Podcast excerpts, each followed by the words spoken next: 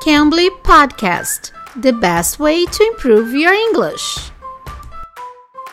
Oi, pessoal, eu sou a Teacher Kai. Estamos começando mais um podcast do Cambly. E hoje a Teacher Brittany do Cambly, ela vai ajudar com duas expressões que a gente usa com a palavra pular, coisa que o coelho faz. E já que a Páscoa está chegando, a gente vai falar com ela sobre two idioms related to hopping. Vamos falar com ela? Teacher Brittany, Can you can you help us out with two idioms related to hopping?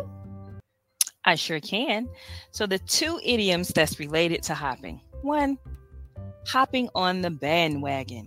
Hopping on the bandwagon means to just follow the crowd. Do what everyone else does. Então é a mesma coisa do Maria vá com as outras. Tipo, seguir o que o outro tá fazendo. Então você Maria vá com as outras. Ok, can I use it in any situation? Um, you would usually use it in the situation where everyone is doing something and you haven't done it yet. So now you're deciding to join in with everyone else. Can you give us one example using this expression? Mm-hmm. So everyone wants to be healthy. So I'm going to jump on the bandwagon and go to the gym. Mm, so am I. okay, and uh, what's the other one?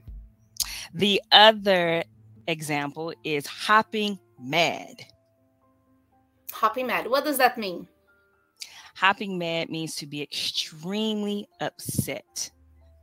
Okay, like furious? Like furious, almost to the point where you're animated, where you're almost hopping because you're so angry. Sabe quando você pula de raiva? É essa expressão mesmo, é pular de raiva de tão tanta raiva que você tá. É estar pistola da vida, sabe? Então você usa essa expressão. Okay, can you give us one example using this expression, please? Yes. My boss was hopping mad that all the staff members were late to the meeting.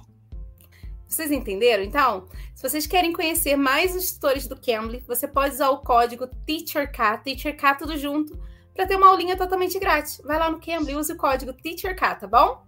Eu sou a Teacher K, espero vocês no próximo episódio. Bye bye, guys. Bye, Teacher Brittany. Bye bye, Teacher Kai. Thank you. You can. You can